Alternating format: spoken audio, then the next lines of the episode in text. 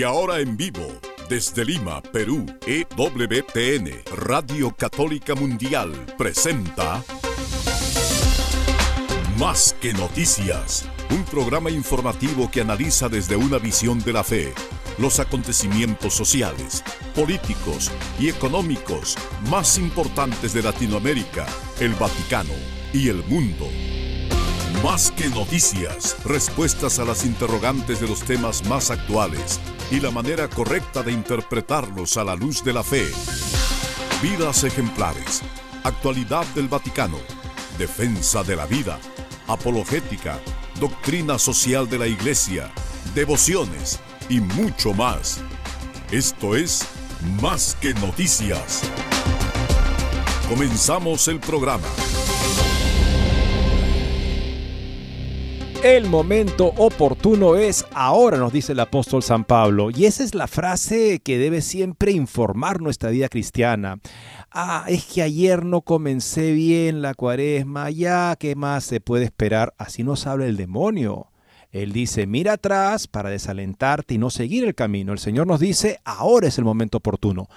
Olvida lo que está atrás. Lo dice el apóstol San Pablo, olvidando lo que está atrás, veo hacia la meta y corro como para ganar. Tenemos una nota para los que se de repente entramparon un poquito en preocupaciones y demás, y recién hoy se dan cuenta que es cuaresma, pues Catholic Vote, Voto Católico, nos ha regalado una interesante nota que te puede ayudar a recomenzarla. Jump start, como dicen en inglés, hoy mismo.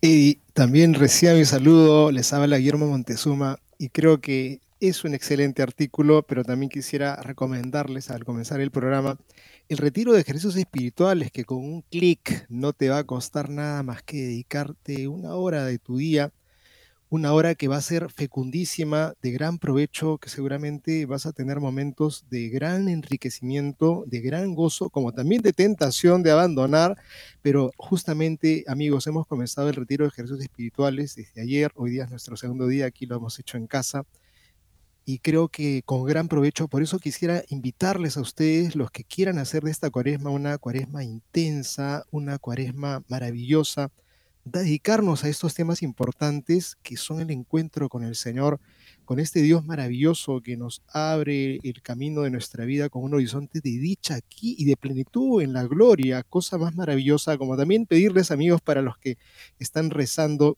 que recen por estos frutos y que participen. Los que están todavía dudosos, aquí tenemos una puerta abierta, que tenemos que hacer algo nosotros por todo lo que hay en la iglesia que está muy mal y comenzando por nuestro propio corazón. Queremos enfocar también algo que no está muy bien y es la iglesia en China, es la iglesia en donde hay persecución que no cesa, en donde hay un acuerdo entre la iglesia que no se sabe de qué trata con precisión, vamos a darle los detalles de un silencio de una China sobre la iglesia que es peligroso, nota que nos llega por voto católico.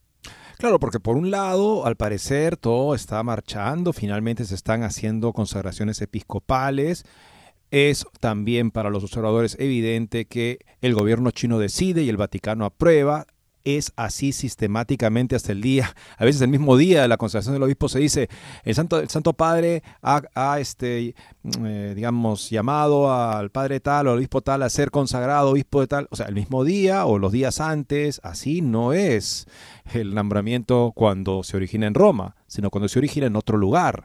En este caso, el gobierno comunista chino. Y a pesar de que se presenta desde el Vaticano como que bueno, el acuerdo está funcionando, el gobierno chino jamás se refiere a la Santa Sede, ni al Papa, ni los obispos colaboracionistas se refieren a él. No será, sostiene esta nota de opinión de Asia News, una manera de simplemente acabar de, secuestrar completamente a la feligresía católica y someterla al régimen ante un desconocimiento de la autoridad en Roma. Por otro lado, amigos, una interesante nota, ayuda a la iglesia necesitada ha ayudado a poner en marcha o mejorar 16 emisoras de radio católicas en el 2023 para evangelizar a través de las ondas de radio. Les compartiremos esta nota que nos hace ver nuevamente todo el bien que hace ayuda a la iglesia necesitada y cómo es un excelente instrumento para poder hacer llegar nuestra ayuda concreta a donde la iglesia más la necesita. Tenemos otro artículo interesante amigos y es la presencia del cardenal Singh que siempre sus palabras son valientes. Se nota que es un hombre que tiene una mirada tan grande de amor por la iglesia, por la humanidad y también desea la salvación de las almas. Es así que con toda valentía, con poca, poca diplomacia, ha vuelto a arremeter contra el sínodo de la sinodalidad. Un extenso artículo. Vamos a compartirle esa perspectiva que tiene sobre el sínodo de la sinodalidad que avanza y no se sabe bien hacia dónde con precisión, porque todo es imprecisión, y también eh, dice cosas muy precisas y claras de lo que representa fiducia supplicans, que creo que es el sentimiento y el pensamiento de muchos, una sorpresa repugnante. Una propaganda que salió durante los comerciales muy vistos del intermedio del el último Super Bowl. Él nos entiende, sería la tradición en español, he gets us, hablando de cómo Jesús, Jesús se dice al final, no enseñó a odiar a nadie, solo a amar, y las imágenes parecen dar ese tipo de cristianismo donde ayudamos, amamos, y entendemos a la gente tal como es. Nadie tiene que cambiar. Él nos entiende, quiere decir, sabe cómo somos, por qué somos y así nos acepta. Y eso es el cristianismo. Muy interesante una nota de Michael Hipólito, converso al catolicismo. Los anuncios de Él nos entiende no muestran el verdadero cristianismo, sino en cambio un cristianismo probado por el régimen, o sea, el régimen del pensamiento correcto. Este es el cristianismo que vamos a aceptar si no te ciñes a este modelo donde apruebas todas nuestras causas y nuestras identidades raciales o sexuales o lo que fuera, si no aceptas eso, eres un cristianismo que no merece ser parte del nuevo mundo que estamos creando en base a una moral alternativa, para la cual el cristianismo solamente debe tener bendiciones y cariños. Amigos, si tenemos un artículo de Monseñor José Ignacio Munilla pone los puntos sobre las IES en torno a una temática que es la pornografía, de la cual pues algunos gobiernos europeos están haciendo uso de un espíritu de restringir el acceso a la pornografía porque toma conciencia del daño tremendo que hace, pero ojo, hasta los 18 años. Monseñor José Ignacio Munilla pues cuestiona esta frontera en los 18 años con una línea que dice el porno mata el amor ¿por qué no se combate con decisión esta pandemia de la pornografía tan extendida en nuestra sociedad con consecuencias tan graves, no solamente para los menores de 18 años, sino para con todos? Con estas notas y otras volvemos en breve. No se muevan de EWTN, Radio Católica Mundial. Enseguida regresamos con Más que Noticias.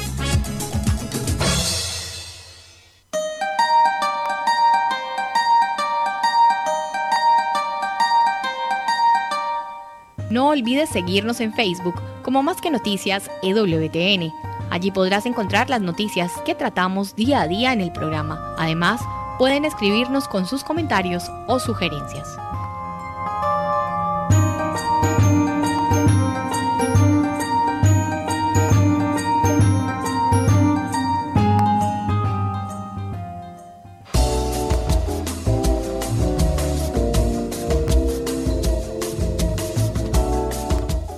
Si quieres estar informado de todas las noticias del acontecer de la iglesia y seguir el día a día del Papa Francisco, entra ya a la página web de Así Prensa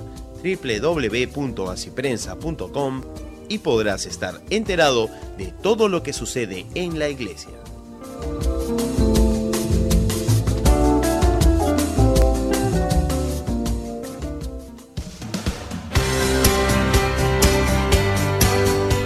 Ya regresamos en EWTN, Radio Católica Mundial, con su programa Más que Noticias.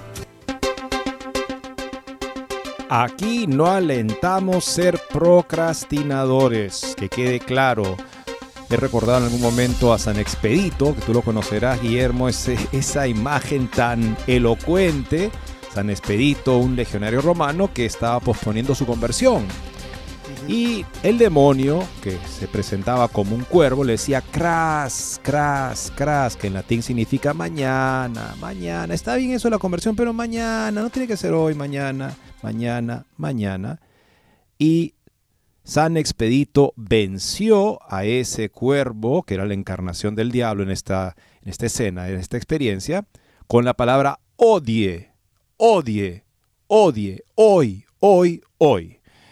Y ahí viene la palabra justamente procrastinación, quiere decir procras para mañana. Así es que aquí no estamos alentando la procrastinación, pero si hemos procrastinado, lo que el demonio quiere es que pensemos en que hemos procrastinado como para decir, así eres tú, olvídate, ya empezaste mal la cuaresma, no tienes nada que hacer.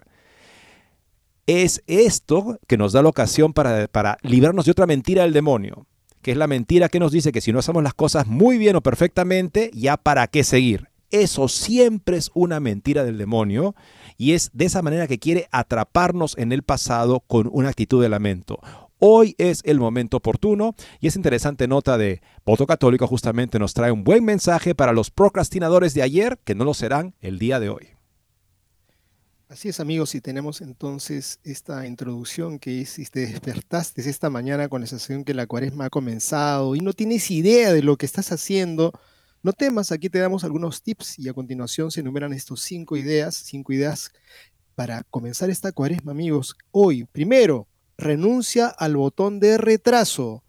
Niega el impulso de dormir durante cinco minutitos más y en cambio levántate tan pronto como suene la alarma. San José María Escriba lo llama el minuto heroico. Es la hora fijada para levantarse. Sin dudarlo, una reflexión sobrenatural y arriba. El minuto heroico, aquí tienes una mortificación que fortalece tu voluntad y no daña tu cuerpo.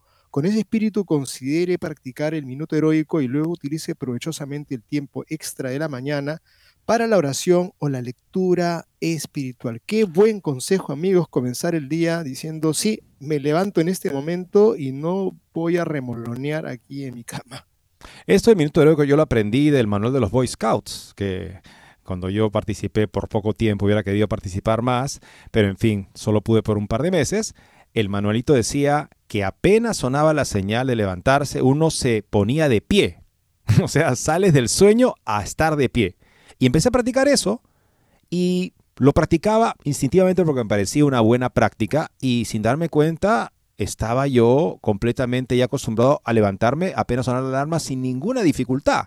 Qué interesante, ¿no? Lo, lo bien que este tipo de pautas, siempre y cuando sean constantes, desarrollan en nosotros un automatismo bueno. La virtud es eso, es una manera automática de compartarte que tiene que ver con el bien, que es excelente, como por ejemplo un buen músico, un buen deportista. Lo que estamos viendo ahí en la, en, la sala, en el escenario o en la sala de, o, en el, o en el contexto deportivo es justamente el despliegue de esos automatismos excelentes que se llaman virtud, a diferencia de los eh, automatismos negativos que se llaman vicios. Segunda, segundo tip, acepta el silencio en el auto. Como señala el cardenal Sará en El Poder del Silencio, sin ruido, el hombre postmoderno cae en una inquietud sorda e insistente. Está acostumbrado a un ruido de fondo permanente que le repugna y al mismo tiempo lo tranquiliza. El cardenal observa con razón que, tendremos, tendemos Tendemos a llenar constantemente los silencios de nuestra vida al pasar de una cosa a otra. ¿Qué tal darle ese tiempo entre medio a Dios, quien usa el silencio para enseñarnos sobre Él y sobre nosotros mismos? Descubra, dice la nota, lo que Él tiene que decir en esta cuaresma ayunando del ruido de los podcasts, excepto los podcasts de Catholic de Católico dice, y la música mientras conduce. Esta idea de que apenas tengo el tiempo libre, veo el celular, por ejemplo. Mm, ¿Necesitas hacer eso? Te aseguro que no, a menos de que tengas no sé qué trabajo que te requiere hacer eso, pero sé honesto. ¿Tienes un trabajo que exige eso? ¿Puedes tú, en efecto, esos momentos en los que ya de hacer algo y estás dirigiéndote a otro lugar, podrías tú, en lugar de ver el celular, simplemente elevar la mente y el corazón a Dios unos segundos, 30 segundos, un minuto, una jaculatoria, pero así de mente y corazón, bien rezada? Amigo, tendrás un provecho infinitamente mayor de esas pausas divinas que de las pausas con el celular que esclaviza. Así es amigos, y después quedarán prendados de lo que es el silencio, quedarán enamorados de esos espacios en donde uno llega a tener paz en el alma y lo utiliza para cosas muy útiles. Y justamente acá viene el tercer tip, comprométete a orar por la iglesia que sufre todos los días. Las pobres almas del purgatorio, a menudo olvidadas, están pasando por un intenso sufrimiento en el proceso de purificación y se beneficiarán enormemente de las oraciones y penitencias que nosotros, la iglesia aquí militante, ofrecemos en su nombre. El venerable Fulton Sheen dijo una vez, al entrar en el cielo, los veremos a muchos de ellos venir hacia nosotros y darnos las gracias. Les preguntaremos quiénes son y nos dirán, una pobre alma por la que oraste en el purgatorio. Así que ofrezca, ofrece tu misa diaria, tu rosario, tu hora santa, la coronilla de la Divina Misericordia por nuestros hermanos y hermanas en el purgatorio, especialmente ellos que tal vez no tengan a nadie más que ore por ellos. Y creo que ahí me viene a la mente esta idea que dicen, vuela alto, ya tienes un angelito en el cielo. No estamos seguros de eso y por eso justamente la gran obra de caridad de ofrecer la misa y hacer esos rezos y esas súplicas a Dios por las almas del purgatorio, claro, de esas personas que amamos, pero también agregar aquellas que probablemente nadie ore por ellas. Cuarto tip, no te engrías. No se hagan tesoros en la tierra, donde la polilla y el orín corrompen y donde ladrones eh, socavan y hurtan sino háganse tesoros en el cielo, donde ni la polilla ni el orín corrompen, y donde ladrones no socavan ni hurtan, porque donde esté tu tesoro, ahí estará tu corazón. Mateo 6, 19 al 21. Abraza la pobreza de Cristo y renuncia a las compras no esenciales durante 40 días. Esto podría tomar la forma de renunciar a ropa y zapatos nuevos, cancelar suscripciones, renunciar a cafés caros y salir a comer o abstenerse de comprar en línea. Esta mortificación cuaresmal te ayudará a desapegarte de las cosas materiales y a practicar la limosna redirigiendo el dinero que habrías gastado en ti mismo hacia los pobres o hacia tu iglesia. Quinto, corte el tiempo de pantallas. Imagínese si el tiempo que pasamos viendo televisión, jugando, jugando videojuegos o navegando por las redes sociales fuera en realidad el tiempo que pasáramos creciendo en el amor y el conocimiento de Jesucristo y nuestra fe. Como alternativas a esas actividades que distraen, considere, y aquí abre tres puntos, explorando la gran cantidad de contenido en Formet para aprender más sobre los sacramentos, la vida de los santos, las escrituras, o descargando la aplicación Ascensión para acceder a reflexiones semanales gratuitas en vídeos de Cuaresma con el padre Mark Stapps y el Catecismo en un año con el padre Mike Schmitz para apreciar mejor el poder, la belleza de las enseñanzas eternas de la Iglesia o leer escritos espirituales de los santos o libros que le ayudarán a acercarse más a Cristo. Ahora que tienes algunas ideas, no esperes más para poner en práctica tus propósitos de cuaresma. Como podría haber dicho San Agustín, Dios ha prometido perdón a tu arrepentimiento pero no ha prometido el mañana a tu postergación. Es decir, decimos, no, ya mañana comenzaré. ¿Qué pasa si mañana no existe para ti y estás diciendo de que mañana será más adelante que hagas el arreglo? Creo que de valientes, de gente con coraje, de gente que tiene eh, grandeza de alma, es que dice el Señor, ahora Señor, en este mismo instante voy a ver la forma de corregir, de cambiar, de hacer el sacrificio, de hacer la oración, de apagar este equipo, de dejar de perder mi tiempo en vanidades para buscarte a ti. Que también se puede encontrar en las redes, por supuesto, se puede encontrar en el YouTube, pero hay un montón de vanidades, tonterías y cosas que nos perjudican. Busquemos al Señor en este tiempo de cuaresma. Tenemos una obligación y además vamos a darnos cuenta inmediatamente que valió la pena tener ese espíritu de lucha.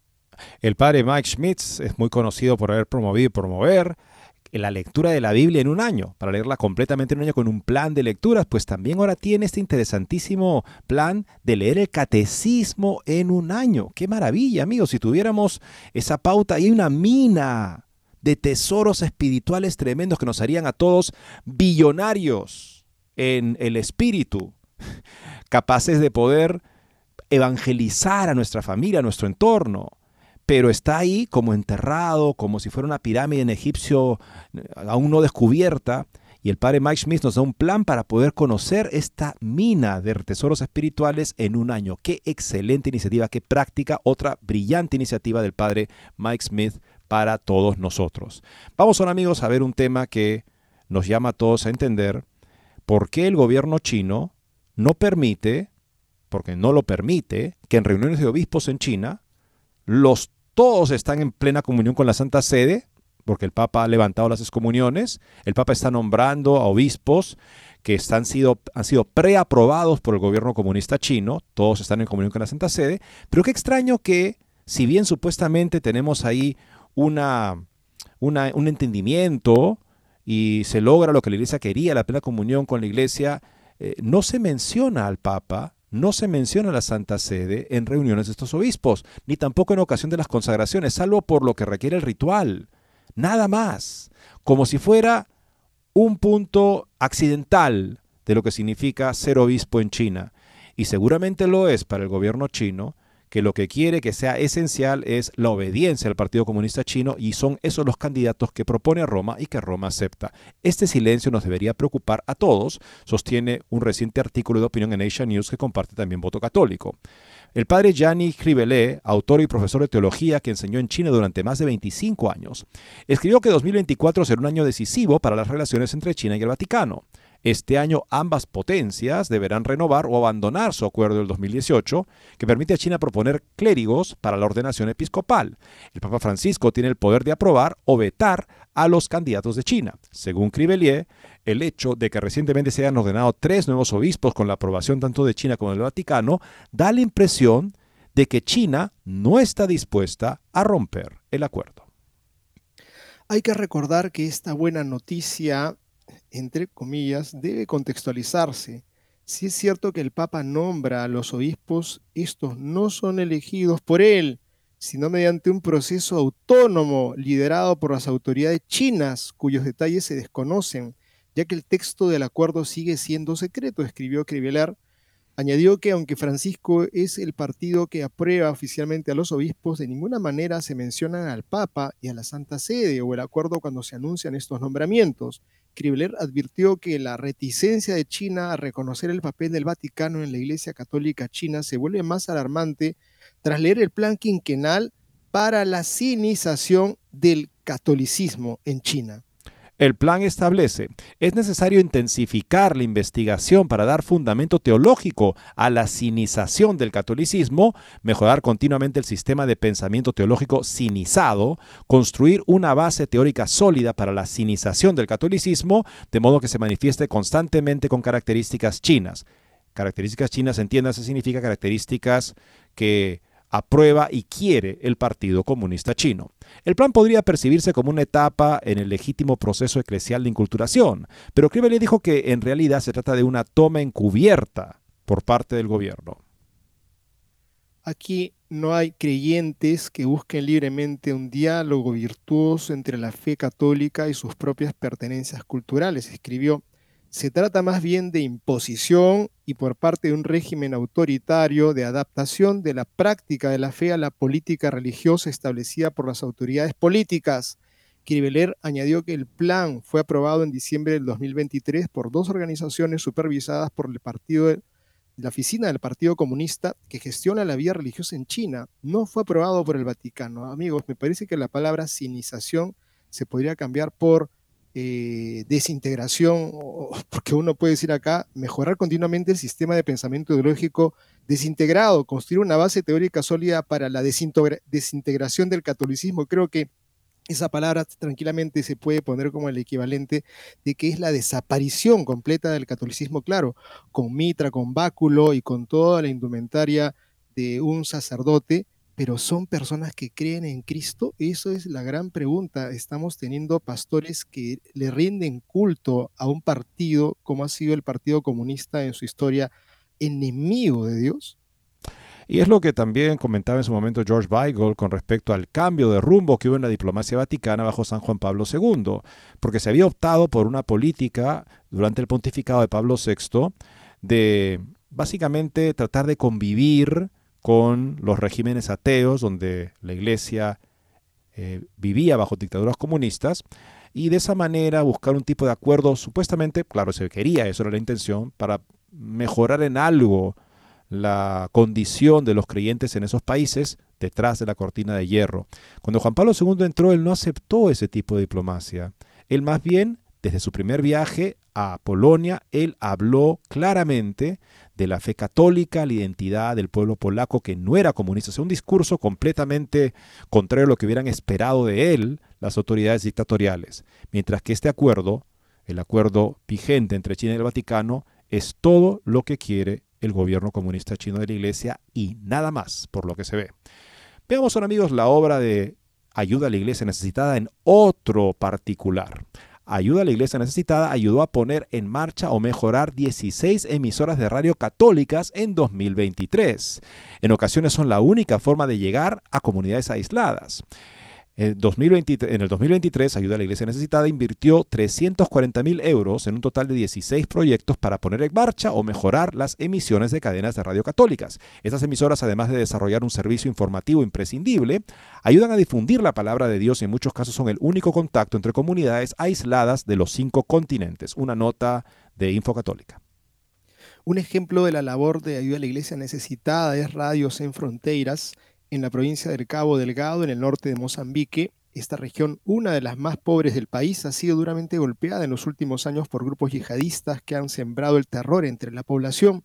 Desgraciadamente, las noticias de aldeas incendiadas y decapitaciones se han convertido en algo habitual en la zona. Estos ataques han provocado una emergencia humanitaria sin precedentes, con más de 700.000 personas viviendo en campos de desplazados improvisados. Dando esperanza en el norte de Mozambique. En esta situación, seguir con vida supone un desafío y evangelizar se convierte en un reto aún mayor. La diócesis de Pemba, capital de esta región, ha puesto en marcha un proyecto de evangelización gracias al apoyo de ayuda a la iglesia necesitada. Evangelización en tiempos de crisis. Se trata de una iniciativa dirigida a continuar con la misión de la iglesia a través del medio de comunicación que mejor funciona en este momento, que es la radio. Una de las emisoras católicas de la región, Radio San Francisco fue completamente destruida por los terroristas, por lo que ahora Radio Sin Fronteras se ha vuelto crucial y está aumentando su área de misión con el apoyo de ayuda a la iglesia necesitada. El padre Latifo Fonseca, director de Radio Sin Fronteras, ha expresado su gratitud a los benefactores de ayuda a la iglesia necesitada. Recibid mi bendición especial para cada uno de vosotros, pues cada día sois facilitadores de la misión de Jesús en lugares donde se sufre mucho. Donde surgió una ola de violencia, ahora cobran fuerza las ondas radiofónicas que siembran paz y esperanza en tiempos de guerra y emergencia. Reconstruyendo la comunidad de Bulgaria, la iglesia de Bulgaria es una iglesia mártir entre 1946 y 1990 durante el régimen dictatorial comunista. Todos los sacerdotes pasaron por prisión. Las propiedades fueron confiscadas, los sacerdotes extranjeros expulsados y los seminarios cerrados. El actual obispo greco-católico de Sofía y presidente de la Conferencia Episcopal Católica Búlgara, Monseñor Cristo Proikov, explica ayuda a la iglesia necesitada. Yo me ordené en 1971 como sacerdote. Era el primer y único sacerdote después de 19 años. Pasaron otros cinco hasta que el siguiente fue ordenado. Poco a poco la Iglesia Católica ha ido recuperando su presencia. Hoy en día hay 60 sacerdotes, 100 religiosos y religiosas, así como varios movimientos seculares trabajando en el país. Algunos edificios han sido restituidos y con la ayuda de Iglesia necesitada los hemos conseguido reconstruir, además de edificar iglesias nuevas pero es todavía más importante formar y reforzar en la fe a la comunidad cristiana. De ahí la importancia de la radio que se inauguraba en Sofía hace apenas dos años, Radio Ave María. Por fin hemos podido dar luz a esta maravillosa iniciativa que va a ser un instrumento de oración y de educación para los jóvenes y para los mayores. Un sueño hecho realidad. Bulgaria es un país de mayoría cristiana, con 85% de ortodoxos y apenas 1% de católicos dispersos por todo el país. Además, hay un 10% de la población musulmana con raíces turcas. Por eso, Monseñor Proikop recalca, Ave María no es solo para los católicos. Hay mucha gente que está a la búsqueda. Hay hambre de formación espiritual y religiosa, pero también cultural con programas de música e historia. Es un proyecto de todos y para todos. Y el prelado concluye. Radio Ave María es un gran sueño. Ahora es una realidad. Una realidad que permite que la Iglesia Católica pueda trabajar no solo en los edificios, sino también fuera de ellos a través de la radio. Cuando escucho estas prioridades sobre esta, esta señal, pienso en nuestra Madre Angélica. Sus prioridades eran evangelizar, traer la palabra de Dios en toda su riqueza a la vida de personas que por otras prioridades en su vida se habían distanciado de su fe, o también incluso porque escuchaban en sus parroquias un tipo de mensaje que ya no los llamaba o los desconectaba de esta riqueza de la plenitud de la verdad que tiene la iglesia como misión sagrada transmitir a todos los hombres.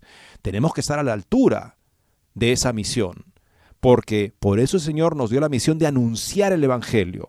Si nos hubiera dado la misión de ser personas que damos testimonio de la vida cristiana simplemente, podríamos pasar un poquito desapercibidos o, o ser conocidos por ser lindas personas y hasta ahí quedó.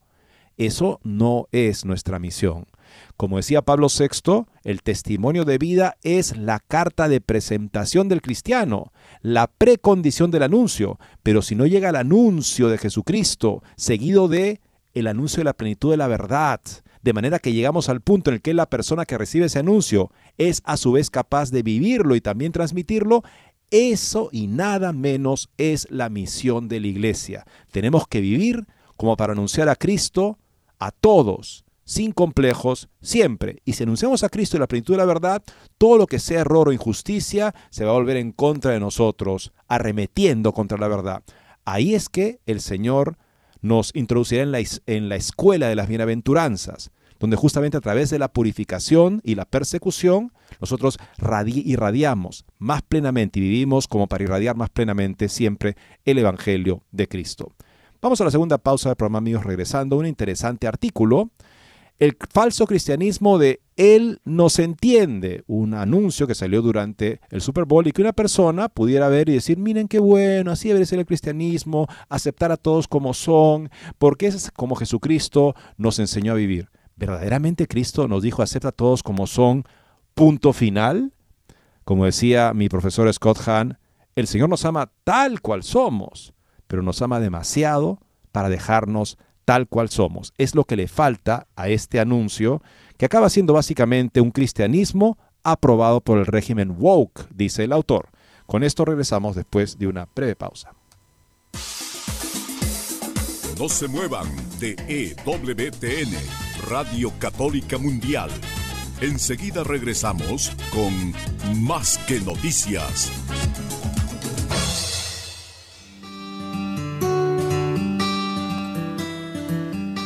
En la página web de EWTN podrás encontrar los programas de EWTN Radio y Televisión. Solo tienes que descargar los podcasts y así encontrarás tus programas preferidos. Recuerda en www.ewtn.com.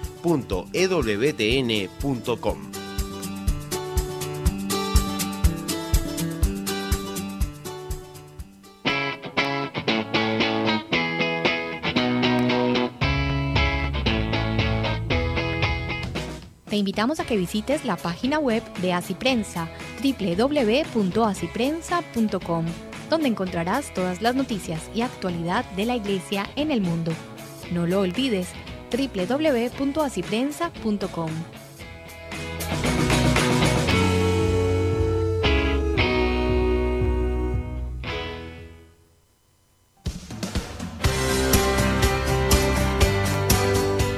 Ya regresamos en EWTN, Radio Católica Mundial, con su programa Más que Noticias. Para comunicarse en vivo con Más que Noticias, nos pueden llamar desde Estados Unidos al teléfono gratuito 1-866-398-6377 y desde cualquier parte del mundo al 205-271-2976. El falso cristianismo de Él nos entiende. Se queda a mitad de esa preciosa indicación que nos daba Scott Hahn a los que estábamos tomando su curso de escritura en ese momento. Sí, Dios nos ama tal cual somos, porque cuando éramos pecadores, se entregó por nosotros, como dice el apóstol Pablo, pero nos ama demasiado para dejarnos tal cual somos. Es más, el hecho de que Él emprende el camino de la cruz y la resurrección, no es porque Él lo necesite, es porque nosotros sí tenemos que pasar por esa muerte a una vida falsa, a una vida al margen de Dios, para renacer una vida plenamente en la verdad. Las dos partes son indispensables. El amor incondicional de Dios, tanto así que nos llama a darnos lo más precioso que él tiene, que es su propia vida. Y ahí está la clave de la conversión. Lo que falta en este, esta falsa versión, porque incompleta, del cristianismo que presenta, él no se entiende. Un comercial que fue visto durante el último Super Bowl recientemente el pasado domingo. El falso cristianismo de Él no se entiende, los anuncios de Él no se entiende, no muestran el verdadero cristianismo, sino en cambio un cristianismo aprobado por el régimen. El artículo de Michael Hipólito comienza así. El domingo por la noche, millones de estadounidenses encendieron sus televisores para participar en la celebración casi religiosa del el 58 Super Bowl mientras todos los espectadores tenían sus ojos vueltos hacia otro juego de Chief versus 49 o las payasadas de Taylor Swift de la Liga Nacional de Fútbol, sometió a todos los infames y liberales anuncios de Él no se entiende. Los anuncios de Él no se entiende crearon un gran revuelo en el Twitter cristiano. Muchos criticaron el anuncio como una versión diluida del cristianismo mientras que otros defendieron el enfoque de la campaña en la misericordia y la caridad. Si bien este último punto de vista es exacto en muchas áreas, los anuncios de Él no se entiende no se parece al espíritu del cristianismo, sino al espíritu del anticristo. Es un cristianismo falso que pervierte la fe reemplazando la misericordia y la conformidad con la tolerancia. Me equivocaría si no abordara primero lo que hizo bien el anuncio. El anuncio resaltaba correctamente nuestro deber de imitar a Cristo acercándonos a los miembros vulnerables de la sociedad. El montaje del lavado de los pies es precisamente cómo debemos tratar al prójimo. Nuestro objetivo debe ser imitar el amor que Cristo mostró a sus discípulos. La caridad que mostramos a los demás debe alinearse con el segundo mayor mandamiento amar a tu prójimo como a ti mismo. Cristo no vino a llamar a los justos, como dijo célebremente, sino a llevar a los pecadores al arrepentimiento. Pero la campaña parece malinterpretar la segunda mitad de la frase y deja de lado el llamado al arrepentimiento. En esta perversión es donde surgen los problemas de la campaña. El cristianismo no es una religión donde nuestra única obligación es ser amables unos con otros. Lejos de ahí. El cristianismo es una religión que exige una eliminación, una aniquilación del yo y una completa conformidad con Cristo. No es una religión solo de buenas costumbres, implica un cambio radical de cada uno. Cristo dijo a sus discípulos en Mateo 16, si alguno quiere venir en pos de mí, niéguese a sí mismo, tome su cruz y sígame, porque quien quiera salvar su vida, la perderá, pero quien quiera perder su vida por mí, la encontrará. Quien pierda su vida por mí, la encontrará. Los anuncios de Él nos entiende no muestran el verdadero cristianismo, sino en cambio un cristianismo aprobado por el régimen. Claro, el cristianismo puede existir mientras solo enfatice tolerancia y amabilidad. Es un cristianismo que es como si tu tía izquierdista dijera, Jesús solo quería que fuéramos vagamente amables unos con otros. Jesús quería que nos amáramos unos a otros como Él nos ama, y debemos hacerlo. Pero amar a alguien no implica una vaga bondad o tolerancia. San Pío X escribía de esta manera que la doctrina católica nos enseña que el primer deber de la caridad no está en la tolerancia de opiniones erróneas, por sinceras que sean, ni en una indiferencia teórica o práctica hacia el error o vicio en el que han caído nuestros hermanos o hermanas, sino en el celo por su mejora intelectual y moral no menos que en el celo por su bienestar material. En otras palabras, la misión espiritual y de conversión es lo principal para la iglesia. Y si se contenta con simplemente hacer obras buenas por lo demás, sin que su alma se acerque a Dios, entonces está traicionando su misión. El anuncio de Él nos entiende muestra el problema del cristianismo estadounidense. Yo creo que podríamos hacerlo extensivo hasta nuestro continente y quizá comenzando por el viejo continente. En lugar de promover el verdadero mensaje del Evangelio, los grupos evangélicos liberales distorsionarían un poco a Jesús y lo convertirían en un Cristo de afirmación. No hay ningún llamado al arrepentimiento ni a la conformidad, sino solo a la aceptación. Cuando el anuncio muestra el lavatorio de los pies, ignora que Cristo lavó los pies de sus discípulos para que pudieran seguirlo hasta su pasión. El lavatorio de los pies es un acto que nos prepara para imitar a Cristo y tomar nuestra cruz, pero según la gente de la Higgetas, preferirían usar el acto para promover un mensaje distorsionado de la misericordia de Cristo. Y aquí quisiera simplemente para quienes estén interesados mirar este artículo, la foto que han puesto en el titular, pues es absolutamente clara y sugerente. Continúa la nota que dice así.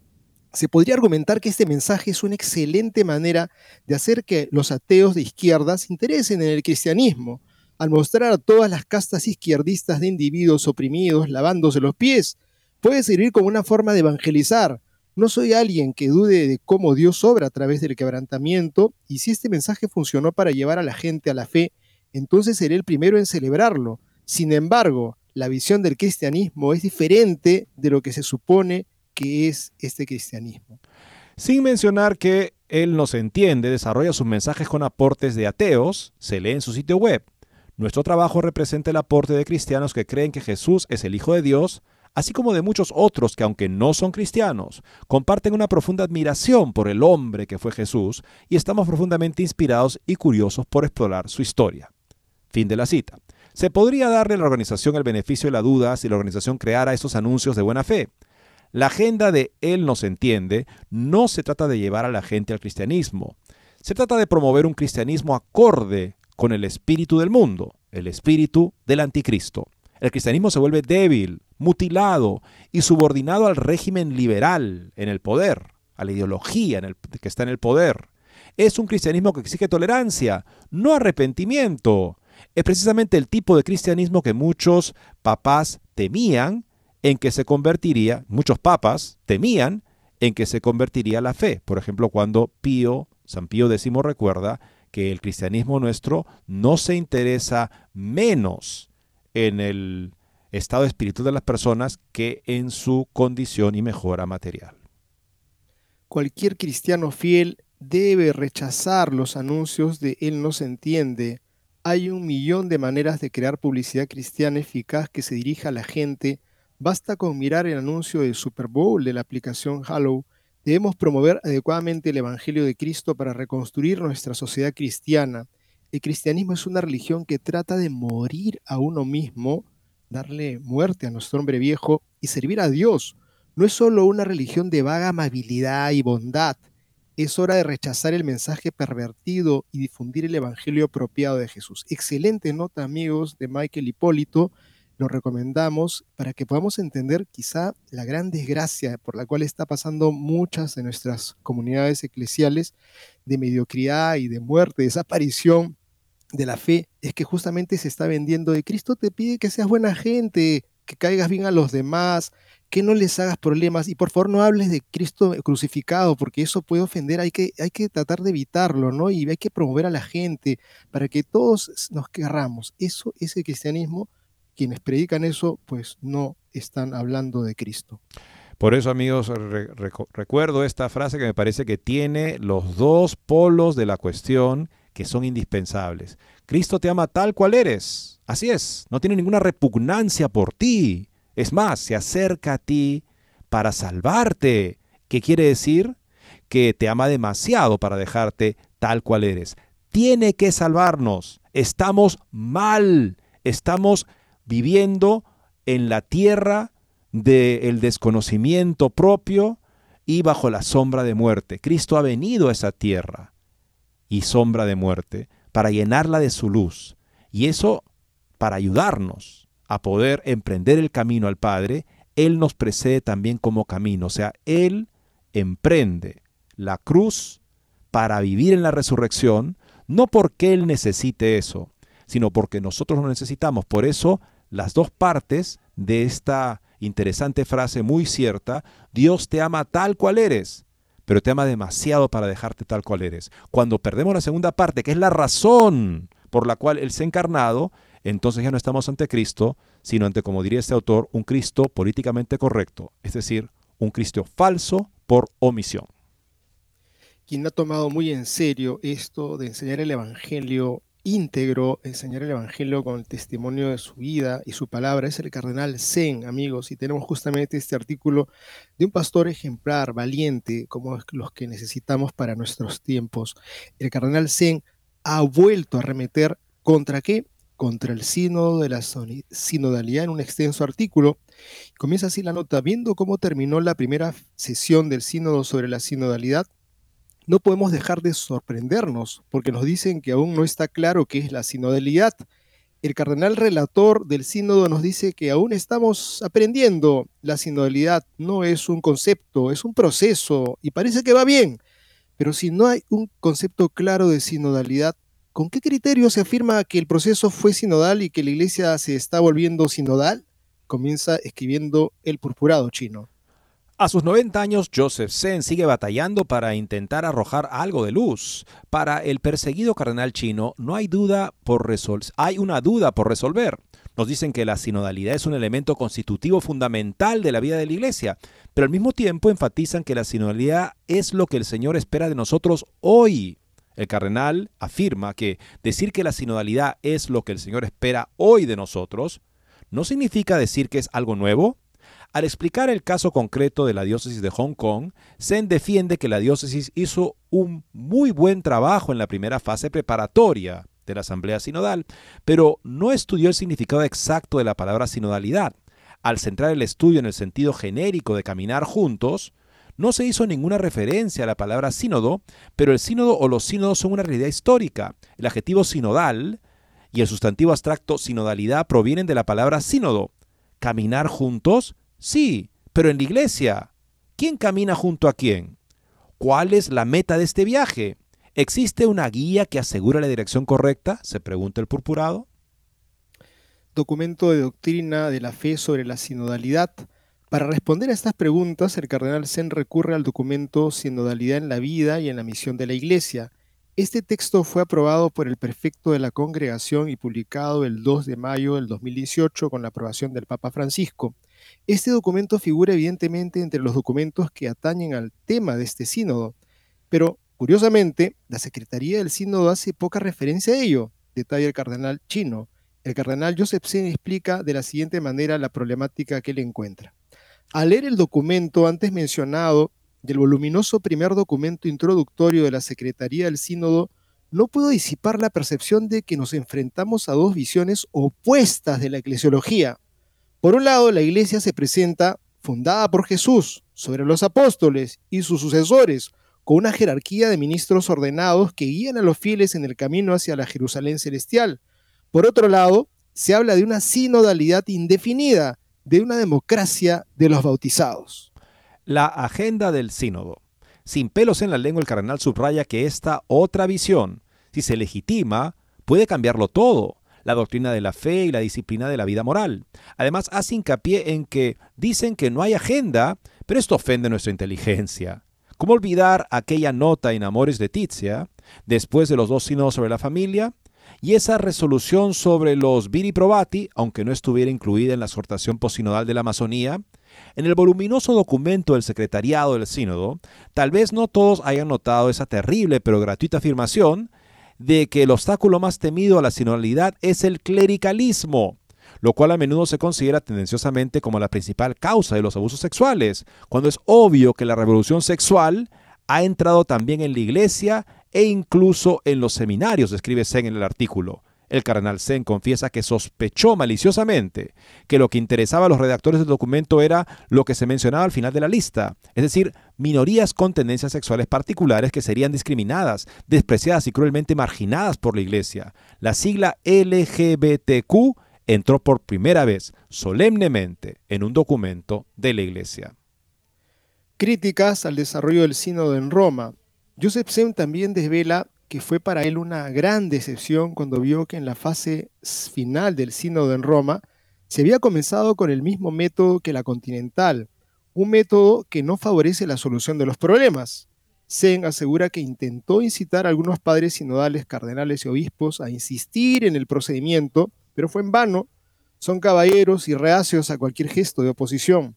También hubo una advertencia muy severa respecto al secretismo casi pontificio para evitar, dicen, mucha charla mediática. Hubo sí una reunión diaria con los periodistas, pero solo los buenos, elegidos por los facilitadores, hablaron con los periodistas para evitar la charla de los medios, se mantuvo a los fieles en la ignorancia sobre un sínodo que pretendía ser un modelo de sinodalidad, denuncia el cardenal chino. Zen también denuncia que hay algo más grave. Un gran número de laicos, hombres y mujeres, participan en el sínodo con derecho a voto. Antes también había religiosos y laicos, pero como expertos y observadores sin derecho a voto. Entonces, esto ya no es un sínodo de los obispos, como una botella de vino a la que se le ha añadido mucha agua y ya no es lo que debería ser. Es por ello que defiende que llamar a la reciente asamblea híbrida primera sesión del Sínodo de los Obispos fue un grave malentendido. Sem subraya que ha sido eliminado el Sínodo de los Obispos, el que instituyó el Papa Pablo VI al concluir el Vaticano II, como instrumento de colegialidad, es decir, como organismo a través del cual el Papa recibe consejos de sus hermanos obispos en el episcopado. Eso es muy importante lo que está diciendo, porque se sigue llamando Sino de los Obispos, sin embargo es un grupo mixto ahora. Entonces no es lo que el Papa había creado, el Papa Pablo VI, y tenerlo en la continuidad con él es engañoso, porque lo que buscaba justamente Pablo VI es tener un tipo de consejo de obispos, una selección de obispos del mundo nombrados por sus conferencias episcopales para que asesoraran y aconsejaran al Papa como obispos, como una expresión de sinodalidad episcopal.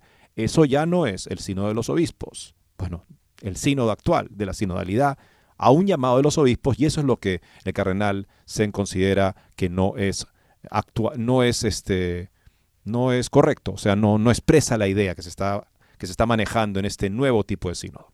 Por último, comparte un comentario sobre la declaración fiducia supplicans. Primero dice, fue una sorpresa y luego sigue una gran confusión. Un comunicado de prensa fechado el 4 de enero de 2024 parece ser una media retractación de la declaración anterior, escribe el cardenal. Se narra cómo antes del inicio del sínodo, los cinco cardenales le habíamos hecho al Papa Francisco cinco preguntas o dubia a las que esperábamos tener una, una respuesta clara, ahorrando así tiempo de discusión en el sínodo. En 24 horas con una velocidad increíble llegó una, una, larga respuesta.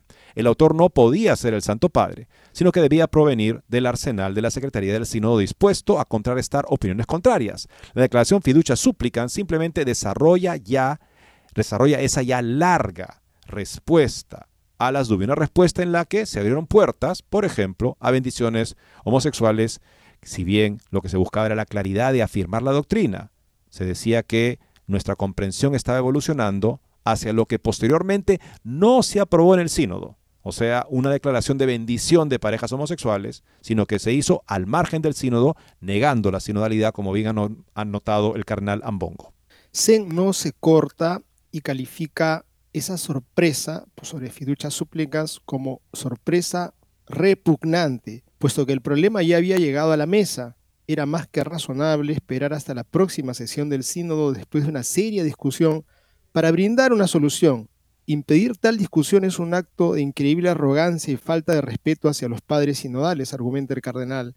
El cardenal chino concluye diciendo que la declaración ha causado inevitablemente una gran confusión y amenaza con una división grave nunca antes vista en la iglesia. Creo que esto en el plano de las más altas jerarquías, pero también en el plano humilde y sencillo, cuando uno sabe que un sacerdote pues está con esta campanita de la sinodalidad y sinodalidad y también le hace unos pequeños coqueteos a la posibilidad de que bueno, hay que recibir a todos y que por lo tanto todos tienen cabida. Por supuesto que siempre se ha recibido a todos, pero al punto de estar dispuesto a perdonar, sí, muy bien, a perdonar también y a bendecir también. Un católico que escucha eso de su párroco dice, este creo que es de la iglesia de Fiducia y en verdad se deja sentir una desconfianza muy grande los sacerdotes que están tirándose para ese lado en donde tienen una fidelidad parece más grande a los hombres que al mismo Cristo.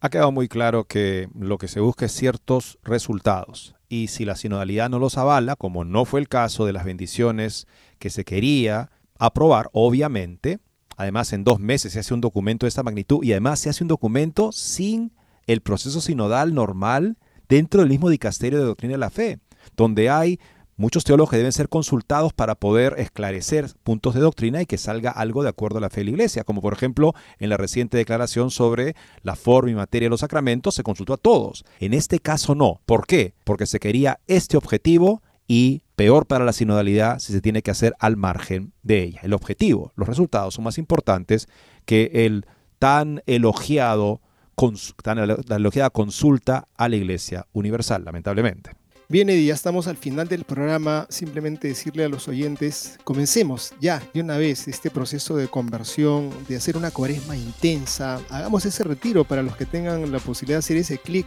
y gratis, pues recibir mucha riqueza espiritual, ejercicios espirituales y todos los medios recursos posibles, amigos. Ejercicios. a ver, Guillermo, ejerci ejerciciosespirituales.org. Esa es la, la ejerciciosespirituales.org. Ahí encontrarán la manera de participar sin, sin dificultad. No se arrepentirán. Muchas gracias.